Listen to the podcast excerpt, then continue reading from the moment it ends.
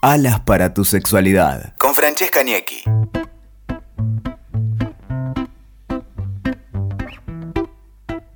Bienvenidos y bienvenidas a otro episodio de Alas para tu sexualidad, el podcast donde nos liberamos, nos sacamos las alas y empezamos a volar y a dejar librado todo esto que es la sexualidad y el placer. Y hoy estoy en un podcast bastante distinto porque estamos tiradas acá en un sillón con una sexóloga que invité, que es Gaby Andión de Clisex, de Clínica de Parejas.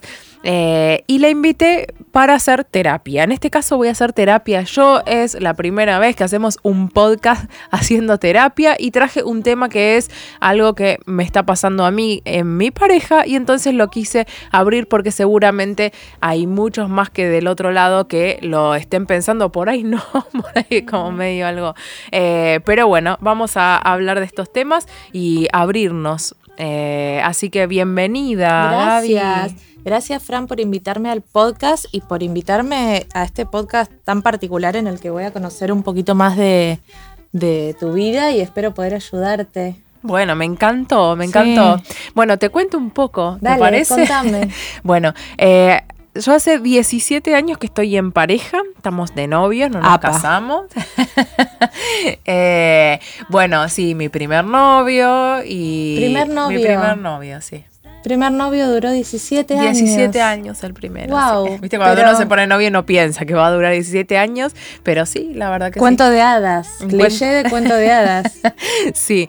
Así que bueno, ya hace 17 años y cuando empezamos a estar de novio, imagínate, yo tenía 18 años cuando empezamos, entonces eh, requería todo el tema del casamiento, quería, quería el. a eh, los 17 años ¿Sabías no, que a los 18. a, los 18 a los 18 años, ¿vos sabías que había alguna otra opción?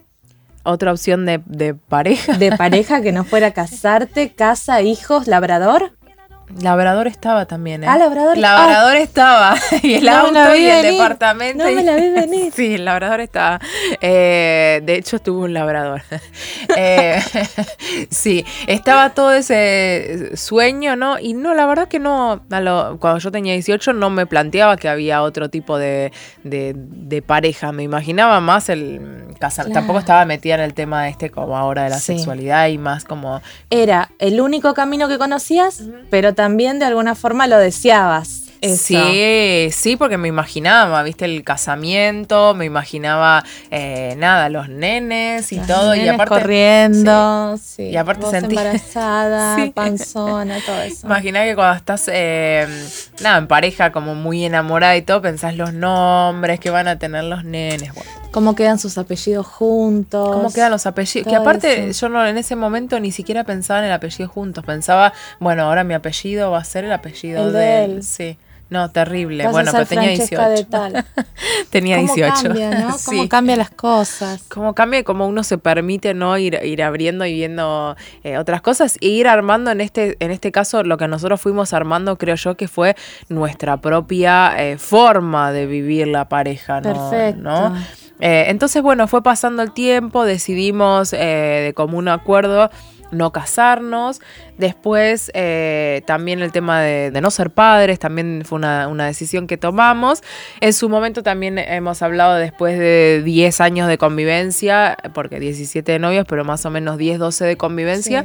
Y, planteamos también el, vivir cada uno en su casa. Wow. A ver, hay algo de esto que estás diciendo que es muy interesante, que vos tenías 18 años y veías un solo camino, ¿no?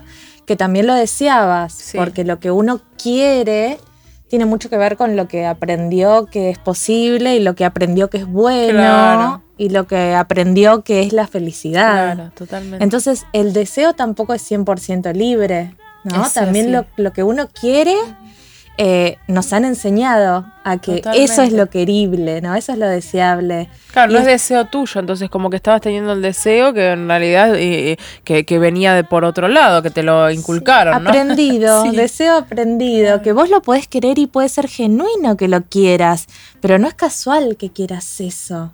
y no es totalmente libre tampoco, ¿no?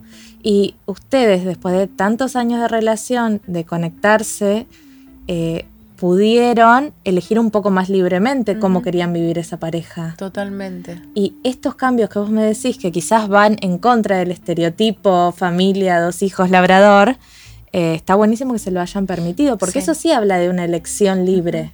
Sí. No de un, ni de un mandato, ni de ver un solo camino. Totalmente. Sino de ver varios caminos, analizar un poquito cuáles son las consecuencias. Y con eso, con los pros, con los contra, elegir. Elegir. Eso habla más de libertad. ¿Ahora qué se están planteando? Y bueno, y ahora el, como que no sé si es, que es el paso que viene, pero es lo que sí ahora empezamos a eh, hablar de la pareja abierta, de cómo sería tener una pareja abierta, de cómo sería para nosotros, y empezaron un montón de, preguntas y un montón de, cuestionamientos que nos hacíamos. En principio sí pensar que decíamos, si nosotros queremos armar nuestra propia pareja y que nos digan, bueno, entonces si, si vos querés estar sexualmente con otras personas, es porque deja tu pareja porque ya no quieres estar más con ella. Como que ese es el común, ¿viste? hay mitos, hay mitos sobre este tema que son, si vos deseas sexualmente a otra persona, es porque ya no amás a tu pareja. Si vos querés tener otro vínculo afectivo, porque por ahí no tiene que ver con el sexo, eh, no, no amas más a tu pareja, lo tenés que dejar. O el mito de no se puede amar a dos personas a la vez también. ¿No? ¿De dónde lo sacamos eso? Totalmente. ¿De dónde lo sacamos? Que no Porque aparte uno en general ama más de una persona a la vez, no te digo eh, en términos de pareja, pero si uno puede amar un montón de personas, a tu mamá, a tu papá, a tu hermano, a tus amigas, a tu pareja, también podrías amar a otra persona más. ¿Por qué no? Totalmente. Eso es otra cosa que está clarísimo que es aprendido porque hay otras culturas que no tienen relaciones monogámicas. Claro.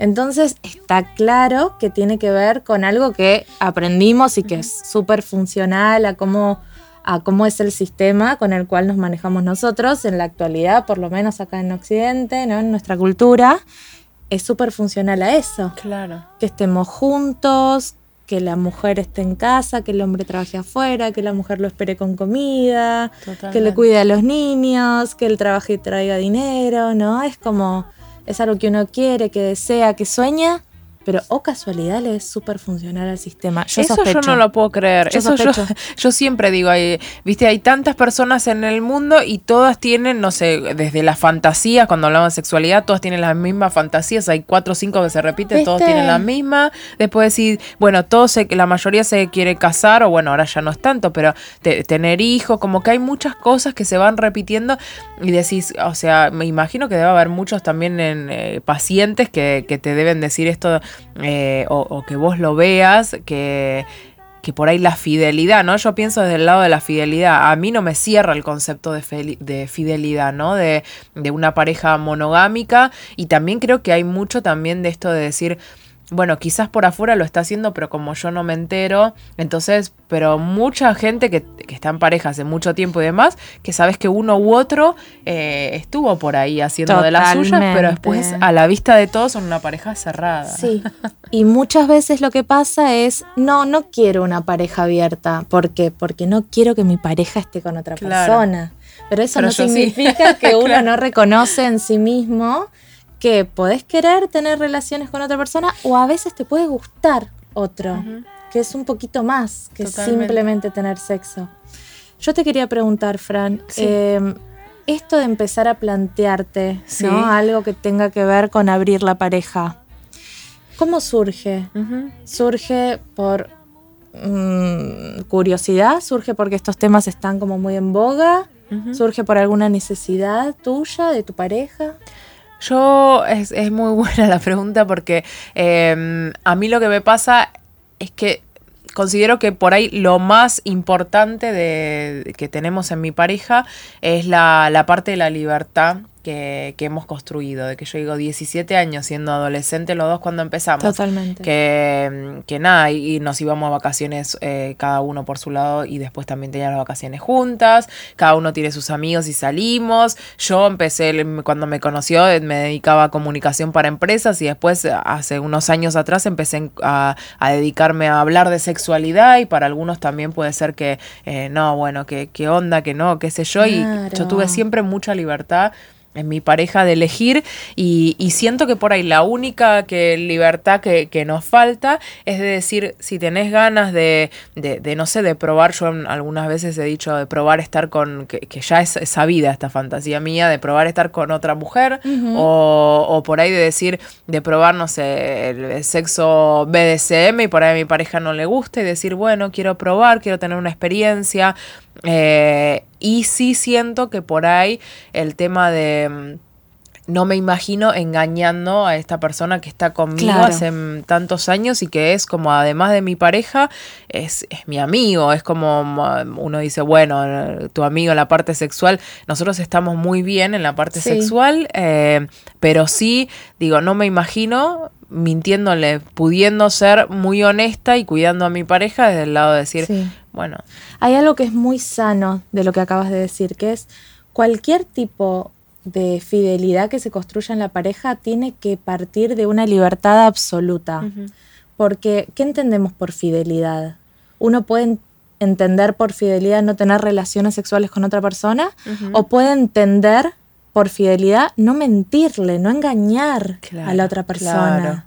Ah, está muy bueno ese punto, ¿no? Sí, vos ahí estás, por lo que yo escucho, lo que vos sentís es una lealtad por tu pareja. Entonces no le mentirías, no harías algo a escondidas de él. Totalmente. Pero está sobre la mesa que sí por ahí eh, tenés eh, fantasías o ganas de explorar cosas, que existe la posibilidad de que él se prenda, existe la posibilidad de que no, pero que la lealtad y la sinceridad para, para vos tienen mucho más sentido. Seguro. Que no estar con otra gente. Sí, qué interesante ese punto. Y también en su momento me habían dicho, a ver vos qué opinás de esta frase que era como mm, que por ahí uno le está siendo fiel a la otra persona, entre comillas, porque esto que vos acabas de decir es muy interesante, pero por ahí uno siente que le estoy siendo fiel a la otra persona, pero no estoy siéndome fiel a mí mismo y a mi deseo, ¿no? Claro. Como que eso me parece, me quedó también como una frase como interesante, ¿no? Sí, por ahí uno poder ser fiel a uno mismo y además ser fiel, como vos decís, eh, en, la fidelidad de no engañar al otro, sino ir y decir y hablar. Siempre sabiendo que todo tiene su consecuencia, ¿no? Por ahí si para vos es muy importante eh, la lealtad y ser sincera, tranquilamente pueden empezar a hacer alguna práctica ¿no? Que tenga que ver con abrir la pareja, que sería empezar como a salir cada uno por su lado, o abrir la pareja eh, a nuevas experiencias, como a tener relaciones con otra persona, pero que sean prácticas compartidas, o abrir la pareja también afectivamente, no solo sexualmente.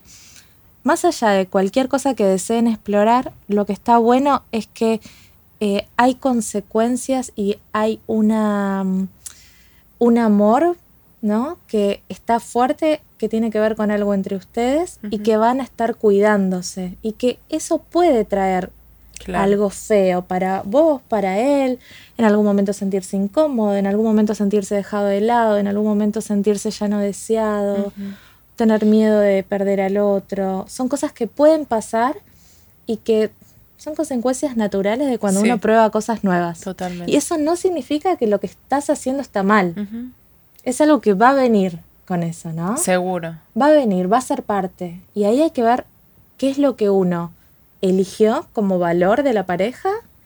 Y bueno, después las emociones o incomodidades que van apareciendo, está bueno que vos te sientas cómoda para sentirlas, que te permita sentirlas y que también se las puedas compartir a tu pareja. Poder hablarlas. Poder hablarlas. Y quizás los límites, el que sí, que no, con esto me siento cómoda, con esto no, quizás eso lo vayas viendo más en la experiencia, ¿no? Desde la teoría vos puedes decir, no, está buenísimo, yo quiero hacer tal cosa, que él se quede en casa, no sé qué. Y de repente te encontrás... te armás como toda una fantasía de cómo va a ser y después en realidad en la práctica por ahí no es tan así. ¿Sabes qué pasa mucho? Esto de la fantasía que tenemos eh, las mujeres por ahí de estar con otra mujer que el hombre se prende, ¿no? Es como un cliché, el hombre se prende, quiere que su novia esté con otra. Y después resulta que la novia con la chica la pasa bomba. Y el tipo se siente ahí sentado afuera. Se queda ahí sentado, este como el capítulo de Friends, que Ross se va a hacer un sándwich. Eso es muy típico, no pasa nada más en la televisión, pasa en la vida real. Totalmente. Porque no es como en el, no es como en el porno machirulo, que están las dos minas al servicio del varón. Entre nosotras la pasamos bien también. Entonces hay que ver hay que ir viendo según la experiencia cómo te sentís vos. Quizás conoces a alguien y te relacionas afectivamente con esa persona. Claro. Y eso tampoco está mal. Quizás a tu pareja para eso, eso sí le molesta o ahí sí elige poner un límite. Totalmente. Se charlará sí, igual también está el tema de, que hay parejas que por ahí eh, deciden tener una pareja abierta y, hablan, bueno, hoy voy a salir con tal, hoy voy a hacer esto, y otras parejas que por ahí no, que prefieren no decirlo. Es em, importante decidir qué tipo de pareja querés tener. Claro. Es difícil saberlo de antemano. Claro. ¿no? Se va viendo en la práctica. Imagínate vos a los 18 años si tuvieras que haber decidido ¿Qué tipo de pareja vamos a ser para toda la vida? Imposible. Hay que verlo en la práctica eso. eso claro, eso es re interesante, porque aparte también mismo en, en, la práctica sexual, de lo, que te parecía a los 18 increíble y te encantaba y qué sé yo, después lo volvés a charlar, lo volvés a ver, a los 25 no es lo mismo, a los 30 y pico te gustan otras cosas, es como que también lo que vos decís de, de que la pareja se va armando en la, en la práctica y, y que puede ir cambiando. O el contrato, entre comillas, que uno hizo de cuando empezó... No, el contrato tiene que ser flexible y que estar abierto siempre a ir repactando cosas, ¿no? Sabiendo que lo importante es esto, ¿no? La lealtad, la sinceridad, el cuidado del otro. Ahí se puede ir repactando todo el tiempo. Cada, cada cosa o cada práctica nueva puede generar emociones en cada uno, buenas, malas, pueden aparecer celos, es muy común, puede aparecer culpa. Y hay que ver qué es lo que te están diciendo esas emociones, qué es lo que tenés miedo de perder, si elegís hacerle caso a esas emociones y o elegís eh, el proyecto más grande, que es esto de, bueno, estamos juntos, estamos explorando. Entonces, aún sintiendo incomodidad, aún sintiendo celos, porque la verdad es que te la regalo abrir la pareja y que tu pareja, que a tu pareja le esté yendo bárbaro y vos estás en casa con el helado, viéndote una película de Netflix ese momento es un horror, ¿no? Eh, entonces hay que ir viendo también y siendo muy cuidadosos de que está bien sentir esas cosas. Seguro. Sí, hay que saber que, van a estar y, y, por qué es que uno quiere tener la pareja abierta, también el tema de, sentir esa, esa libertad, que por ahí no quiere decir que vas a salir corriendo a buscar a otras personas, sino de saber que tenés la libertad de que si en algún momento pasa uno se lo puede permitir y saber que, no está para mí lo, lo, más importante de, eh, en mi pareja, eh, y creo que muchas parejas también, es esto de, eh, de, ser leales a esto de decir, claro, leal y, compañeros y, permitir no engañar en el sentido como vos decís de no mentirle a la otra persona. De no estar, de, de no permitirte vos hacer cosas que no le permitirías al otro. Claro. Eso es ser súper desleal. Claro. ¿No? Entonces, la verdad que si entendemos. Replantear, ¿no? La palabra de la lealtad y de fidelidad. Sí. Y ser más eh, sinceros, cuidadosos. Em, algo que pasa un poco, quizás no en parejas como la que te pas, como, como la que vos tenés, que son parejas de amor de muchos años, de como de mucho compromiso con el otro, pero sí pasa sobre todo en parejas más jóvenes que eh, se definen como poliamorosas o como parejas abiertas o amor librenses y termina siendo como un mal uso. ¿Por qué mal uso? Porque en realidad es algo muy noble todas estas cosas que estuvimos hablando, ¿no? El cuidado del otro, la lealtad, etc. Pero termina siendo un yo hago lo que tengo ganas de hacer, no tengo ninguna responsabilidad para con vos, ni para con nadie, porque soy amor librense. Eh, no me puedes reprochar nada, no me puedes venir con celos, o si vos tenés celos, te la tenés que, no sé, los, tenés que controlar vos, pero a mí no me vengas con eso. Eh, y eso va totalmente en contra de las bases del amor libre. Sí, no es consensuado, ahí es como que yo puse mis reglas y aguantátela si no, no estés conmigo. Es, no es algo que uno se expone es como un consumo, ¿no? Consumo no solo de sexo, sino de vínculos también. Consumo para mí, muy egoísta, pensando nada más que en mí mismo. Y eso no tiene nada que ver con lo que es el amor libre. El amor libre, el amor libre de lo que nos, lo que nos está intentando despojar son como de estas ataduras que el amor romántico súper estereotipado vino y nos puso, ¿no? Fidelidad para toda la vida. Fidelidad y no solo fidelidad. No podés desear otra persona. No pensarás tampoco. No pensarás en la mujer del prójimo eh, y tenés que ser como abnegada a tu pareja y lo tenés que cuidar todo el tiempo y tenés que eh, valorar al otro y las cosas que le pasan al otro por sobre vos misma, ¿no? Y mismo esto que vos decías de las vacaciones. Eh, cuando uno está en pareja, se va de vacaciones en pareja, como estos mandatos, ¿no? Hay que vivir juntos. Después hay que casarnos. Intenta como despojarnos un poquito de esto que aprendimos a desear, aprendimos a querer. Que, bueno, tiene que ver con el amor romántico, con vos sos mía, yo soy tuyo. Y el amor libre nos viene a replantear un poquito cómo querés que sea el amor en tu vida, cómo querés que sean tus vínculos. En general, entendiendo una relación sexoafectiva como una relación de amor y como a tus otros vínculos también como una relación de amor. Sí, y que por ahí también esto que, muchas veces te plantean, bueno, qué egoísta porque vos querés hacer la tuya, y en realidad no, es como que me parece eh, como muy noble también de poder hablarlo y poder, ¿no? Eh, ser fiel a, la otra persona y a lo que, a lo que uno quiere desde el lado de, no engañar al otro y, poder eh, comunicarse, ¿no? De, poder comunicarse. De poder, bueno, nada, ser, ser más sinceros ser más sinceros y saber que si sentís algo en algún momento o te sentís incómoda, eso va a tener lugar en tu pareja. Claro. Porque hay cuidado, hay amor, hay algo que importa que es el vínculo de nosotros dos. Totalmente. Entonces, como sentirte cómoda de que eso lo vas a poder también ir charlando. Bueno, me encantó, llegó la, terminó la hora. bueno, Francesca váyase a su casa a ver qué va a hacer. Ahora eh, cuando pones stop es cuando te doy la tarea, Francesca. ah, bueno, me va a dar la tarea. sí, te voy a dar la tarea. La gente no se no puede les enterar. voy a contar cuál es la tarea. bueno, mil gracias, Gaby. Me encantó esta charla. Fue, fue muy amena y me voy con cosas muy interesantes que tampoco, que algunas no las había pensado. Así que, bueno, ¿y dónde te podemos encontrar, Gaby? Encuéntrenme, búsquenme. Eh, en Instagram estamos en arroba clisexok. Tenemos nuestra página también, nuestra página web www.clisex.com.ar. Bueno, Gaby, muchas gracias.